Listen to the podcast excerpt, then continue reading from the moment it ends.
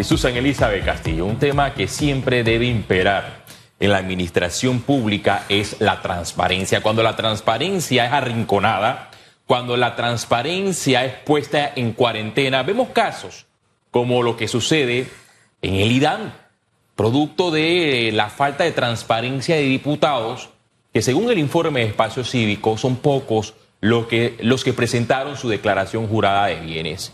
Y se ha cuestionado a un diputado, porque en efecto una de sus posibles empresas ligadas y que han sido publicadas por medios de comunicación podría estar relacionada a los montos que ha dicho el director del IDAN, por arriba de 14 millones de dólares que destina el IDAN.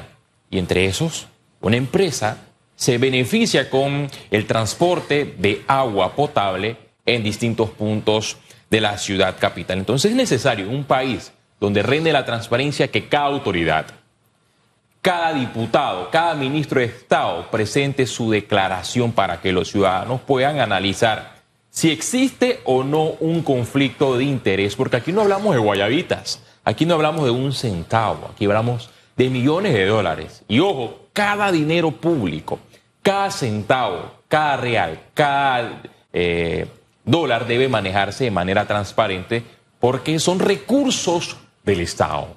Y los recursos del Estado son sagrados.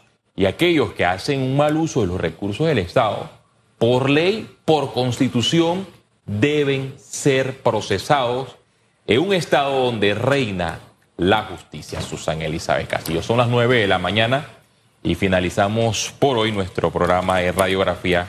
Gracias a todos ustedes por su sintonía. Los queremos mucho, les mandamos un abrazo y que tengan una fabulosa semana.